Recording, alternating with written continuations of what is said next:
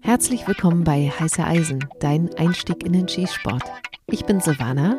Und ich bin der Oliver. Und wir haben uns heute was rausgesucht zu besprechen, was uns reingegeben wurde von jemandem von euch. Und die Frage kam tatsächlich nicht nur einmal, sondern schon öfter, aber einmal halt so explizit. Wie geht ihr eigentlich mit Niederlagen um? Was ist, wenn es mal nicht so läuft? Was mache ich? Bevor wir aber starten, haben wir Anliegen.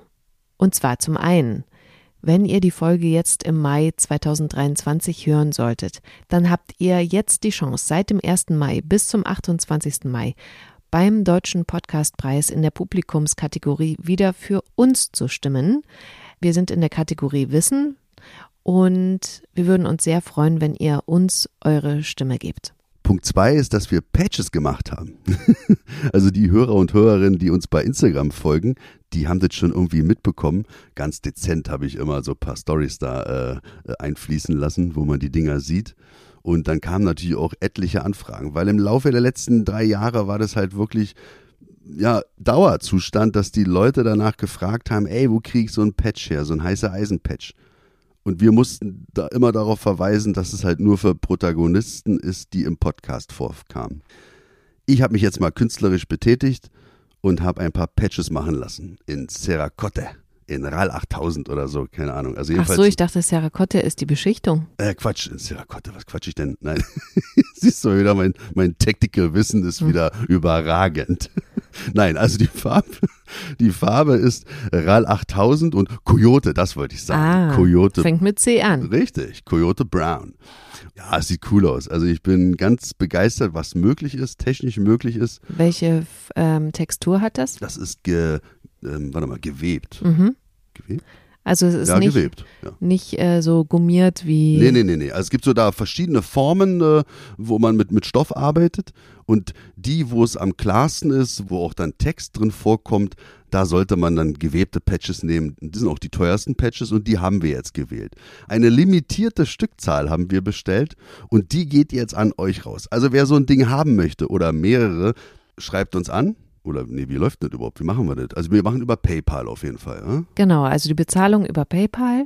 Und ihr könnt uns anschreiben per Instagram oder per Mail oder was geht noch? Nee, das geht. Das Wichtigste ist, dass ähm, die Bezahlung über PayPal Familie und Freunde läuft, weil das wisst ihr selber, wenn man das andere auswählt, dann muss der Verkäufer, in dem Fall wir, da Gebühren an PayPal zahlen und äh, dann müssen wir den Preis höher setzen, wenn wir das machen würden. Genau, und Preis ist auch ein gutes Stichwort, glaube ich. Also wir sagen jetzt mal 6 Euro für so ein Patch. Ich glaube, das ist angemessen. Ed heiße Eisen, da findet ihr uns bei PayPal. Wir werden das auch, wenn ihr das wünscht, also für uns wäre das, glaube ich, der beste Weg, wenn wir einen versicherten Brief dann nehmen. Das ist, glaube ich, die, die Portogebühren 4 Euro. 3,95, genau. 3,95, ja. Und äh, dann versenden wir das. Und dann können wir auch sehen, dass der Brief wirklich bei euch zugestellt wurde und der ist dann nicht irgendwo weg und wir streiten uns vielleicht, wurde es jetzt abgeschickt oder nicht, sondern beide haben die Sendungsverfolgungsnummer und das ist einfach sicherer, wenn man so einen versicherten Brief, glaube ich, verschickt. Ja, genau. Dass, und ich habe dann auch was. Wenn sauer ist dann.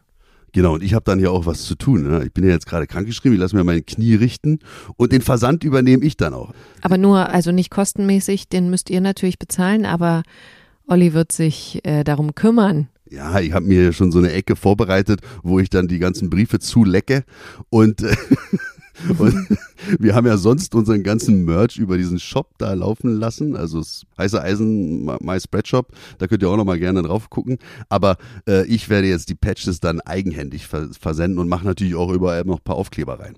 Und die Zeit habe ich jetzt, um mich darum zu kümmern. Deswegen wird es, denke ich mal, auch funktionieren. Mal gucken, bin sehr gespannt. Also wie gesagt, 6 Euro für den Patch und dann nochmal 4 Euro versicherter Brief oder 3,95 Euro. Läuft über PayPal. Ihr könnt uns per Mail schreiben oder per Instagram, weil natürlich ist es wichtig zu wissen, wie eure Adresse ist. Am besten, damit man nicht durcheinander kommt, schreibt ihr das in die PayPal-Überweisung, da kann man ja eine Nachricht hinterlassen, mit rein, wie die Adresse ist. Das ist der sicherste Weg. Da müssen wir nicht gucken, okay, der hat uns unter dem Pseudonym äh, Kleiner Frosch bei Instagram geschrieben, hier schickt das mal an Max Mustermann und dann müssen wir gucken, okay, Kleiner Frosch will eigentlich drei Patches haben. Was ist der wirkliche Name? Also ich glaube, wenn ihr es nochmal bei PayPal dann reinschreibt, das wäre super. Ja, da wäre ich auch sehr dankbar. Ich merke nämlich gerade, vielleicht wird es doch schon ein ganz schöner logistischer Aufwand. Ich bin sehr gespannt, was auf mich jetzt zukommt. Auf jeden Fall sind die Dinger cool. Sichert euch einen und ich bin richtig stolz auf die Teile und ich trage die auch über. Ihr habt ja auch die bei Instagram uns folgen, haben ja auch die Fotos gesehen. Jede Tasche von uns äh, ziert jetzt so ein Teil. Okay, dann kommen wir jetzt zum Thema, was nachgefragt wurde. Was ist, wenn es mal nicht so läuft? Wie geht ihr mit Niederlagen um? Die Frage ist ja immer, finde ich, was ist eine Niederlage? Das ist sehr subjektiv.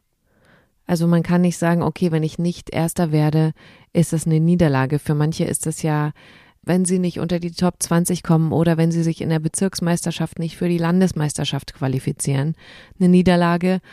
Und dieses Gewinnen oder Verlieren ist für jeden, glaube ich, anders. Das kann man so pauschal erstmal nicht sagen. Aber wenn wir jetzt von uns ausgehen, wie bist denn du in deinem bisherigen Leben mit Niederlagen umgegangen? Ist das für dich gelernt? Du bist ja Sportler eigentlich. Genau. Ach, interessant, dass du das gleich anführst, das mit dem Sportler-Ding. Auf der einen Seite könnte man denken, ein Sportler ist halt so ehrgeizig, dass er sich auf ein bestimmtes Ziel mit auch einer gewissen Akribie, aber auch schon, schon einem, fast in einem Wahn sich befindet und darauf vorbereitet. Und wenn er dann sein Ziel nicht erreicht, dass ihn das dann so aus der Bahn wirft, dass er halt dann alles hinschmeißen würde. Oder das könnte man denken, dass der dann irgendwann sagt, ey, wofür mache ich das überhaupt? Mhm. Nein, wenn man, und das ist halt auch dann das, was ein Sportler, glaube ich, ausmacht, dass diese Vorbereitungszeit 90 Prozent von dem einnimmt, was den Sport ausmacht. Ob das sich dann bei einem Wettkampf oder auch keine Ahnung, welchen Sport man da gewählt hat, wenn es dann halt nicht zum Erfolg führt, dann ist es so. Ein richtiger Sportler akzeptiert es dann auch für sich. Und da kommt natürlich dann halt auch so eine mentale Geschichte mit rein, dass man dann auch dann wieder in der Lage ist, sich dann wieder für den nächsten Wettkampf zu motivieren.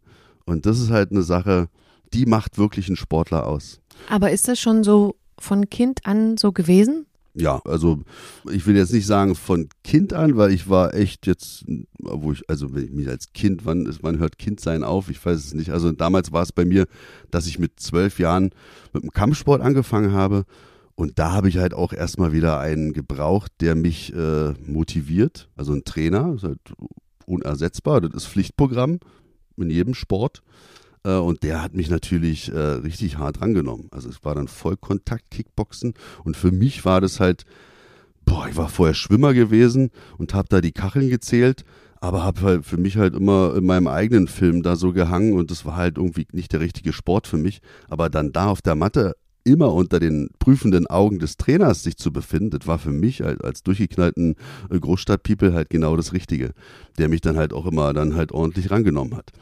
Und dann hatte ich halt auch dadurch gelernt, okay, Ehrgeiz zu entwickeln, aber halt auch dann immer mich nicht zu sehr unter Druck setzen zu lassen und auch immer das halt auch so gesehen habe, okay, wenn es jetzt nicht geklappt hat, ey, mir geht's gut. Ja? Also mhm. das ist äh, wirklich, selbst als junger Mann dann damals, wo ich dann Wettkämpfe auch bestritten habe, auch in Thailand habe ich ja gekämpft gehabt, da war es für mich auch immer so, ey, das Erlebnis an sich, das waren die schönsten Erlebnisse, mhm. die ich überhaupt hatte, obwohl ich grün und blau geschlagen war, in einer Badewanne in Bangkok lag, hatte mir Eis unten aus der Lobby hochgeholt. Das war dann schon 23 Uhr. Meine Oberschenkel waren so geschwollen, ich bin da nicht mal, hab da nicht mal reingepasst in diese Badewanne. Hab die Badewanne gefüllt mit Eis und lag da drin. Und dann habe ich meinen besten Freund Navin, ich so mal gerufen, der war im Nachbarzimmer, hatte ich gedacht, dass er mir was zu trinken bringt. Aber der ist schon längst rausgegangen, der ist feiern gegangen äh, mit den anderen Jungs. Und ich lag da ganz alleine in der Badewanne, habe mich ziemlich verloren gefühlt, aber habe gleich wieder so gedacht, ich war eigentlich nur dankbar für dieses Erlebnis, mhm. Das erfahren zu dürfen da an so einem Fernort. Und ähm, ich denke mal, so ist es auch, wenn die IPSC-Schützen weltweit unterwegs sind, wenn die das dann nicht packen. Jürgen Braun hat das ja mal erwähnt in so einer Folge, dass er dann halt dann wirklich dem Heulen nahe war, dass er halt dann auch dann äh, am Ende von, von so einem Dreitages-Match da disqualifiziert wurde.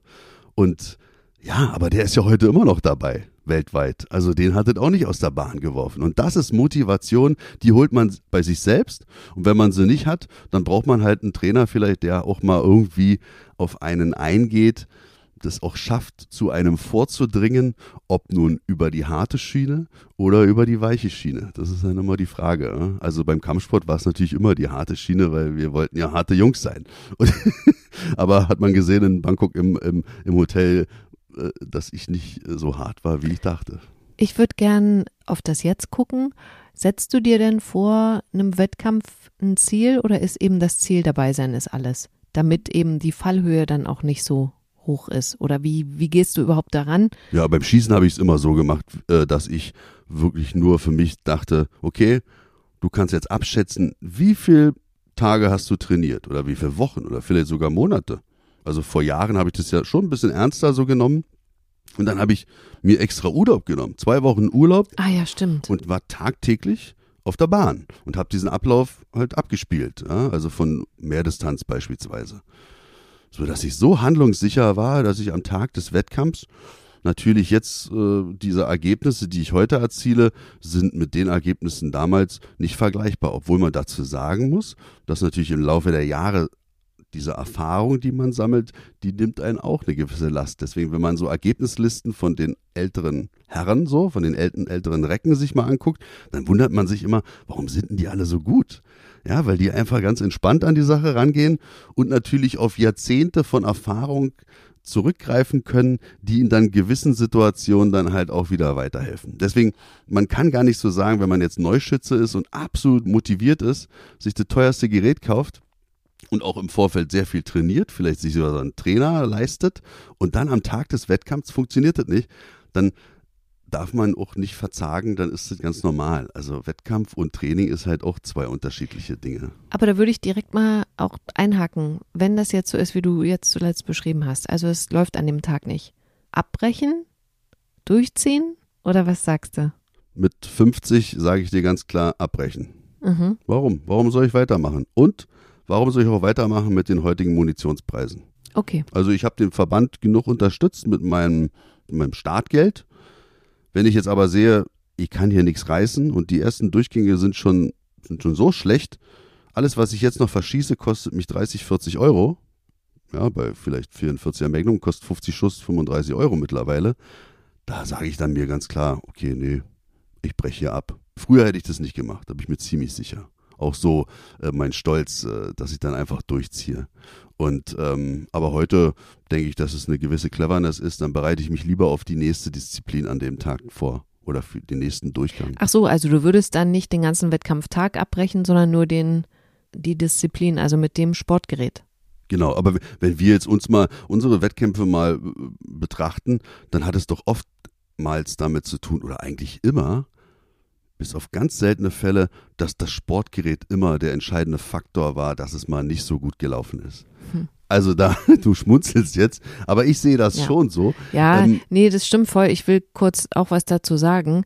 Aber wenn ich mich mir überlege, also in meinem ersten Wettkampf, ja, das habe ich ja auch im Podcast schon erzählt, wenn dann äh, das Sportgerät nicht so funktioniert, ich habe ja da wirklich geweint dann, ne?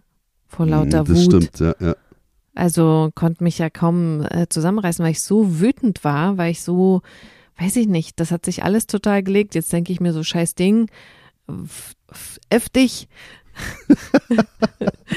und äh, ja, würde es auch tatsächlich, ich würde den aktuellen Durchgang abbrechen und dann versuchen runterzukommen, mental sozusagen auszusteigen, mich nicht so doll darüber zu ärgern und mich nicht reinzusteigern und zu denken, okay, vielleicht klappt's mit dem nächsten Sportgerät beim nächsten Start sozusagen. Aber ich glaube, wenn so ein Tag ist, wo es dir vielleicht eh nicht so gut geht, ja, also was weiß ich, du hast irgendwelche körperlichen Beschwerden, Kopfschmerzen, whatever. Ähm, und dann läuft es nicht so. Also ich glaube, ich bin inzwischen so, ich würde es komplett lassen. Also ich würde dann sagen, nee, ich fahre wieder nach Hause. Aber das ist ja dann keine Niederlage. Dann hast du ja, dann hast du ja eigentlich aus dem, aus dem ganz rationalen Grund entschieden für dich, okay, nee, heute läuft es hier nicht, macht keinen Sinn, ob nun finanziell habe ich nur Einbußen dadurch oder halt viel auch in meiner Motivationslage stärkt mich das nicht. Also ist es ja eher clever und zeugt ja davon, dass du eine routinierte Schützin bist. Wenn eine Niederlage, ach Gott, also ich finde, das Wort ist auch wirklich wenn man sich auf ganz hohem Level bewegt, jetzt mal sportlich, und dann eine Niederlage erleidet, dann lasse ich das wirklich gelten, dass äh, wenn jemand sagt, ich habe jetzt echt eine Niederlage erlitten, weil er hat sich so lange darauf vorbereitet. Ich gebe dir mal jetzt schon wieder ein Beispiel, aber das ist auch schon wieder 30 Jahre jetzt her fast, ja, 25 Jahre fast. Da habe ich halt die größte Niederlage meines Lebens erleben müssen. Da habe ich mich für das Spezialeinsatzkommando vorbereitet und diese Vorbereitung, wenn man das halt wirklich ernst nimmt, die geht über ein Jahr. Mhm. Oder die fängt schon an, wenn du bei der Polizei anfängst. Da weißt du schon, alles klar, du siehst ja, wie die sportlichen Noten sind, du siehst, wie deine Interessenlage ist, du siehst die Jungs da rumlaufen. Die Entscheidung bei dir reift ja dann im nicht, nicht im, äh, erst dann ein Jahr oder einen Monat davor, wenn die eine Ausschreibung machen, sondern du weißt gleich, alles klar, das wäre was für dich. Dann suchst du den Kontakt zu denen. Du hast dann Leute, die damals von der Hundertschaft dahin gegangen sind, mit denen du befreundet warst. Ich habe dann weiter den Kontakt zu solchen Leuten gehalten waren ja meine Freunde dann auch. Und äh, die wollten natürlich auch, dass ich äh, zu dem Verein dann komme. Und dann haben wir uns da gemeinsam vorbereitet. Und das war echt, äh, also wirklich, das, das, also wenn ich mir heute überlege, was wir oder was ich damals gemacht habe, das ist schon krass gewesen. Und dann an dem einen Tag, also da sind wir mehrere Tage, so ein Auswahlverfahren geht ja länger als ein Tag und darunter war dann auch der Arzt und da bin ich dann rausgeflogen. Und das ist halt auch so ein Punkt, den du nicht beeinflussen kannst. Mhm. Und das ist so ähnlich wie bei unseren Sportgeräten, finde ich. Du kommst dahin, bist vielleicht voll motiviert, du hast dich vorbereitet und dann hast du die Sache nicht in der Hand. Das Beispiel SEK ist jetzt vielleicht ähm, schlecht, weil ich dann ja nicht nochmal die Möglichkeit hatte, mich nochmal dem Auswahlverfahren zu stellen, weil ich war ja dann raus. Aber beim Sport ist es halt so, dann machst du es halt nochmal, dann probierst du es halt nochmal. Und wäre ich jetzt da beim Schießen rausgefallen, was natürlich nicht der Fall war, schon damals nicht, klingt jetzt arrogant, aber das war schon machbar, dann hätte ich es natürlich beim nächsten Mal wieder probiert, ist klar. Aber äh, wenn du halt dadurch rausfällst, dass du äh, irgendein körperliches Gebrechen hast, was nicht so kompatibel ist zu den Aufgaben, die die da erfüllen müssen, dann war es das halt für mich gewesen. Aber das hat mich schon echt ganz, ganz äh, dolle getroffen. Und da finde ich wichtig, also ich mit meiner äh, Coaching-Therapie-Erfahrung, ähm, auch bei einer Niederlage darüber zu trauern, um damit abzuschließen. Krass. Habe ich gelernt. Ja. Ja, es, aber ist, ist Wahnsinn. Also, Hast du das gemacht? Ja, es ist, es, ich habe ja kein Problem damit, äh, darüber zu sprechen, dass ich auch mal eine Träne vergieße. Mhm. Und ist, ich weiß noch wie heute, es ist halt in Spandau da oben ist so ein, da sitzt der ärztliche Dienst der Berliner Polizei. Mhm. Und dann gehst du da so rein und dann habe ich so die Tür aufgemacht von, von dem Arzt und dann saß der mit meiner Akte da, ich weiß es noch wie heute. Also, na, wo sind denn die Röntgenbilder von damals? Aus der Ausbildung hatte der mich damals mal geröntgt und hatte damals schon gesagt, ey, du hast da was. Damals hatte ich schon als People angefangen zu flennen, 16 Jahre alt, mhm. und der so, oh nee, Alter, das geht nicht. Klappt die Akte zu, schiebt die mir rüber, macht, dass du wegkommst. und der Typ, der Arzt, ja, äh, nochmal liebe Grüße, keine Ahnung, was, was der Mensch heute macht. Ich hoffe, ihm geht's gut. Sieht mich zehn Jahre später und sagt so, ey, diesmal kann ich es nicht machen, tut mir leid und ich tue dir auch keinen Gefallen damit, wenn ich jetzt sage, okay, das wird schon irgendwie gehen. Und da hat er auch recht mit gehabt. Und dann bin ich halt raus aus, äh, habe mich ins Auto gesetzt und habe die Jungs hier von dem Team, die da äh, mich vorbereitet haben, angerufen und die natürlich im Hintergrund ja, wisst ihr, wie, so, wie die dann da so rumpoltern, ja, Beleidigungen, ja, hast du jetzt geschafft und so? Und dann habe ich gesagt, nee, ich bin gerade beim Arzt rausgefallen. Und die Mucksmäuschen stille im Hintergrund, also sie hatten auf Lautsprecher dann sind mir dann die Tränen gekommen. Okay. Mhm. Ja, das finde ich total. Ich weiß, gerade bei Männern ist das immer Thema, ne? Oh, flänzt du jetzt und so. Aber äh, rein aus psychologischer Sicht, und ich sage das äh, nochmal, es ist ein Coaching, ist es wichtig, sich dessen bewusst zu sein, was man jetzt verloren hat und was man nicht geschafft hat, um damit abschließen zu können und nicht einfach darüber hinwegzugehen. Und ich finde, wir haben in der heutigen Zeit so, äh, sind wir dazu übergegangen, Sachen so einfach so als gegeben hinzunehmen und wegzustecken und sich aber gar nicht damit zu beschäftigen, was das einen für einen vielleicht gerade bedeutet. Das kann natürlich eigentlich nicht sowas sein wie, ja, okay, meine Waffe hat jetzt nicht funktioniert und jetzt heule ich darüber, weil ich habe dieses Jahr nicht die Landesmeisterschaft gewonnen oder bin unter die Top Ten gekommen, je nachdem, was man für ein Ziel hatte. Aber wenn das für einen so wichtig ist, finde ich, muss man sich eigentlich, wenn auch nur kurz, damit mal beschäftigen, was das einen gerade mit einem macht. Klingt jetzt vielleicht total verweichlicht so, aber sorry Leute, ich weiß, es hören ganz viele Männer hier zu. Das ist wichtig. Und weil du vorhin über Sportgeräte gesprochen hast, die nicht funktionieren, da gibt's ja auch Leute, die sagen, ah, das Sportgerät ist so scheiße, ich verkaufe das jetzt, weil man eben nicht so gut war. Oder es ist vielleicht wirklich, weil, guck mal, wir haben ja auch diesen Revolver, ne, der immer wieder nicht auslöst, wo man so sauer darüber wird und denkt, ja, okay, das liegt nicht an mir, das liegt am Sportgerät. Aber würde man das dann nicht eher pimpen und vielleicht noch an sich arbeiten? Was sagst du dazu? Ja, also ich bin da auch äh, gar kein Freund von, äh, von diesem, das geht jetzt wieder wahrscheinlich für den einen oder anderen ein bisschen zu weit, ein mir lieb gewordenes Stück Metall dann wieder einfach so wegzugeben. ich könnte das gar nicht. Ich habe jetzt so viele Jahre mit diesem Revolver schon verbracht. Und ich gehe immer wieder zu Sascha meinem Büchsenmacher des Vertrauens, und immer wieder geht er da ran und tauscht da den Schlagstift für uns aus. Also am Spannhebel. Der ist immer wieder abgenutzt. Keine Ahnung, warum das so ist. Und geht mir tierisch auf die Nerven, aber wenn man es weiß und dann vielleicht auch im Laufe der Jahre mit seinem Sportgerät so zusammenwächst, dann bringe ich das nicht übers Herz, das Ding jetzt zu verkaufen.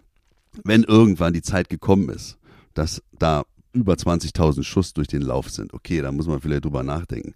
Aber beim Sportgerät da, nee, da würde ich nicht zu schnell aufgeben. Also klar, wenn ich mit einer Glock immer an den Start gehe und ich sehe, dass die anderen, was weiß ich, eine Staccato neben mir schießen, na dann weiß ich schon, die sind im Vorteil. Na klar, die haben halt ein bisschen mehr Geld in die Hand genommen. Und vielleicht hat der eine oder andere auch drei Jahre auf so ein Ding sparen müssen der wird dann auch besser sein. Also ich will das nicht verneinen, dass halt das Sportgerät natürlich in unserem Sport mitentscheidend ist. Also schon zu 60 Prozent, ganz klar.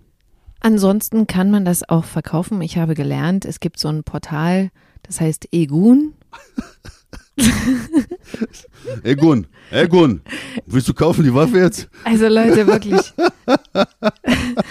Also hat mir neulich, um darf ich das mal kurz, ja, also habe ich Samana irgendwas erzählt, dass halt ein Schützenkamerad äh, eine Waffe verkaufen will und ich habe einfach so beiläufig gesagt, ja, bei Igan, war oder oder hast du das gelesen irgendwo? Ich habe das gelesen. Ach so, was? Ich habe das, du hast mir das gezeigt. Guck mal, der verkauft jetzt seine Waffe. Genau, und so ich war so, das. Ach so, Igun. Wer ist ein Igun? Was ist Igun?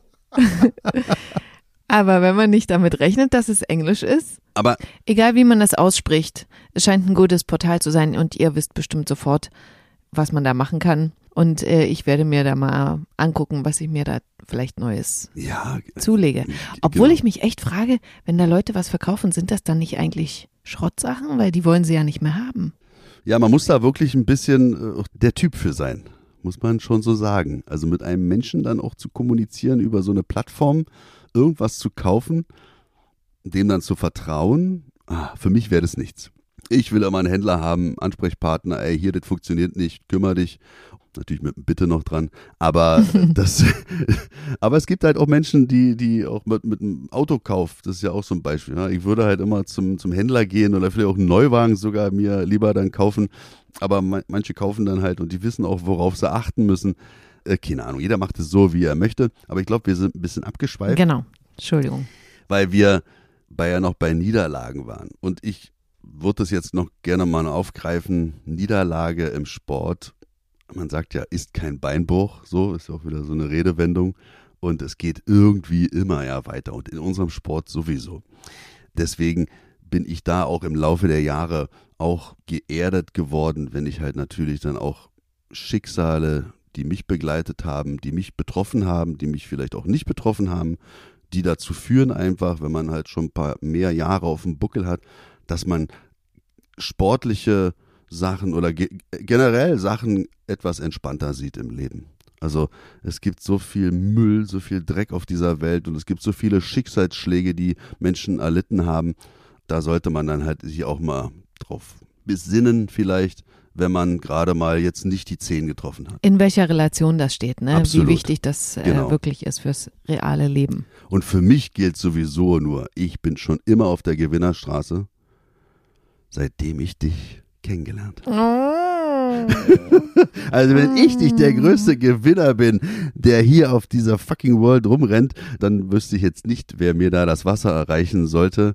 Ähm, das hat da angefangen, meine Siegessträhne, als du mir das Ja-Wort gegeben hast. Und das meine ich wirklich ganz ernst. Und das ist auch ein sportlicher Erfolg. Obwohl das ja jetzt gar nicht so anstrengend war für dich, mich zu erobern, weil ich bin ja gekommen und habe. Kann man das in der heutigen Zeit? Ja, gerade in der heutigen Zeit kann man das so, äh, sonst hätte ich jetzt sagen müssen. Ich habe die Initiative ergriffen. Naja, okay, das, äh, sonst hätte ich das ja auch jetzt irgendwie so einfach erzählen, anders erzählen können. Ja, ja. aber ich will dann nochmal bestätigen, als ich dich kennengelernt habe, das äh, ging mir nämlich auch gerade durch den Kopf, da hast du wirklich gerade dann Urlaub gehabt, weil du dich vorbereitet hast auf die Wettkampfsaison. Das, was du gesagt hast, so habe ich dich kennengelernt. 2017, ja nee, ich habe hier gerade zwei Wochen Urlaub und gehe jeden Tag fünf Stunden trainieren für meine Wettkämpfe. Und ich so, okay, wow. Verrückt, oder? Mhm. Ja, aber da haben halt auch 1000 Schuss noch, was weiß ich, 120 Euro gekostet äh, und nicht 320 Euro oder 300 Euro. Heute, glaube ich, könnte ich mir das auch gar nicht mehr leisten, muss man auch so sagen. Okay, zum Abschluss. Ja, zum Abschluss. Ich habe jetzt viel von mir gesprochen, aber äh, was ist mit dir? Deine sportlichen Erfolge? Ich bin komplett anders. Du bist komplett raus. Ich bin halt kein Sportmensch. Also ich bin ja ohne Sport aufgewachsen sozusagen und äh, für mich ist, ähm, das habe ich ja schon mal erzählt, ich bin sowieso so ein Mensch, ich hasse eigentlich Competition, ähm, habe das aber durchs Schießen jetzt für mich entdeckt, aber auch weil ich erfolgreich bin. Also für mich ist das wirklich so, wenn ich nicht erfolgreich bin, verliere ich ganz schnell die Lust. Das ist krass, ne? Auch beruflich? Hm, naja, wie willst du einen beruflich Erfolg messen? Mein Erfolg ist, wenn ich einen geilen Podcast mache oder so, aber ich bin schon jemand, der gerne vorne steht, so, ne? Aber wenn ich jetzt, wenn ich jetzt äh, dazu verdonnert würde, nee, du kommst nicht aus deinem Kämmerlein raus, wir streichen auch deinen Namen, du darfst nur äh, per Ghostwriter äh, auftauchen, also man sagt nicht eben mein Vor- und Zunamen, dann würde ich das nicht machen. Ja, das ist auch ein, klar, hat auch was mit Erfolg zu tun, so messe ich meinen Erfolg, gesehen zu werden. Du bist aber auch immer abhängig von, von der Beeinflussung anderer Menschen, ob nur jetzt nur beruflich oder auch sportlich. Mhm. Und bei uns ist das, glaube ich, auch ja, ein, ein wichtiger Punkt. Gerade bei uns im Wettkampfsport kann es halt immer passieren, dass andere Menschen von außen irgendwie dich aus der Bahn irgendwie werfen ne? ja. ne? oder dich beeinflussen. Und das habe ich ja auch schon mal, das haben wir in der Folge schon mal gehabt, wenn die dann anfangen zu quatschen oder so, ne, wo ich dann am liebsten das T-Shirt anziehen will, Schnauze halten mäßig. Stimmt, Ruhe bitte. Ja, Ruhe bitte, genau. Ach ja, da war ich noch nett. ähm, aber sowas, das kann dich natürlich wirklich aus der Bahn werfen. Absolut. Und die, die Schießleiter, die wäre halt wirklich, also von, von denen ich immer ganz angetan bin, egal bei welchem Wettkampf. Aber es passiert auch natürlich ab und an, dass ein Schießleiter oder eine Schießleiterin Ah, dass sie halt so eine gewisse Grenze überschreitet. Das heißt also, es ist jetzt nicht so übergriffig, sondern einfach nur, derjenige denkt sich dann auch nichts dabei, aber er wird dann vom Schießleiter zum Schießtrainer. Und das ist echt, echt schwierig. Ne? Wenn man dann nämlich, wenn der von hinten dann der einzige Mensch ist, der auf einen Einfluss nehmen kann, ganz regulär, dann anfängt äh, irgendwas zu erzählen, was man doch besser machen könnte, das ist für mich das Allerschlimmste, was passieren kann. Weil derjenige weiß ja gar nicht, wie ich mich vorbereitet habe. Derjenige weiß gar nicht, wie meine Abläufe sind. Derjenige weiß gar nicht, was vielleicht bei dem Sport geht, gerade für ein Problem herrscht. Und wenn der sich dann nicht zurückhält und mich einfach machen lässt, deswegen, das ist auch ein Appell an die Schießleiter, wenn das jetzt kein absoluter Neuschütze ist, einfach laufen lassen. Und wenn dann etwas nicht regelkonform läuft, dann wird eingegriffen, ganz klar. Aber sonst. Nicht kommentieren. Nicht kommentieren und nicht versuchen, dann auch noch dem irgendwie eine Hilfestellung zu geben, weil das meistens ist das keine Hilfestellung. Das bringt einen dann noch mehr raus. Und ähm, das hatte ich auch schon mal dazu gebracht, einen Wettkampf abzubrechen, stimmt? Absolut, ja, ja. Da habe ich dann gesagt, weil dann, da bin ich dann halt auch mental an meine Grenze dann gekommen, so, weil ich dann halt auch wirklich, ich wurde richtig sauer. Konnte ich mich nicht mehr konzentrieren, weil das war, äh, mich da wirklich an den, so an den Punkt zu bringen, ist echt schwierig, dass ich sauer werde. Aber da war es wirklich so, ähm, Alter, Ich, am liebsten hätte ich gesagt, ey, ich war die letzten Jahre 14 Mal Landesmeister. Nee, 11 Mal. Was willst du mir ja erzählen? Aber so ein Typ bin ich ja nicht. Aber das ist halt echt schwierig. Ja, aber wenn wirklich, also jetzt mal als konkretes Beispiel, wenn, wenn dann gesagt wird, ja, ich weiß ja, wie du sonst immer schießt. Jetzt ist wohl heute nicht so dein Tag. Musst du dich halt mal zusammenreißen. Boah, also, ne, nur, dass, dass ihr das ungefähr versteht. Also, das äh, ist bei mir auch schon wirklich da. Also, ich muss sagen, inzwischen geht das bei mir hier rein da raus, je nachdem, was für ein Tag ist. Aber für mich der beste Tipp da ist, wenn ihr aktiven Gehörschutz hat, habt, einfach ausmachen und sagen, ich habe ausgemacht. Ja, Fertig. Genau, absolut. Voll. Wenn ich an einen gewissen Punkt äh, angelangt bin, dann gibt es keinen Reset-Knopf bei mir. Mhm. Also dann, äh, dann, dann, dann schaffe ich es auch nicht mehr und will mich dann auch gar nicht nochmal resetten. Dann äh, ist das für mich gelaufen, das Ding. Ich finde, es kommt auch immer so, das haben wir auch schon mal besprochen, drauf an, ob äh, das ein Wettkampf ist, der viel Munition verbraucht, weil dann kannst du es auch als Training sehen. Das hatten wir auch schon, dass man sagt, okay, ich hake jetzt mein Ziel, was ich mir eigentlich gesetzt habe, ab und sehe das als Training, äh, was vielleicht ein bisschen günstiger so, äh, sogar ist als ein normales Training, weil ich nicht eine komplette Box buchen muss, sondern nur acht Euro für einen Start bezahlt habe zum Beispiel und einmal einen Wettkampf durchschießen kann und das äh, könnte man auch noch so sehen. Uh, das ist wirklich was ganz, ganz Wichtiges, was du gesagt hast. Stimmt. Weil du kannst ja dann auch, äh, vielleicht bist du auch auf einem neuen Schießstand gerade, hast da mal gesehen, aha, so sind die Lichtverhältnisse hier, so verhält sich das hier. Ja, boah, ist ja ganz anders als bei uns auf dem heimischen Schießstand. Aber nächstes Jahr oder nächsten Monat bin ich wieder hier auf diesem Schießstand. Ist schon mal gut zu wissen. Sonst habe ich ja gar nicht die Möglichkeit, hier zu trainieren mhm. unter diesen Voraussetzungen, unter diesen Bedingungen. Also deswegen, es ist niemals eine Niederlage. Für mich ist es immer nur eine Niederlage, wenn es nicht funktioniert, wenn diese Beeinflussung von außen kommt. Dann ist es halt, die ich halt nicht beeinflussen kann.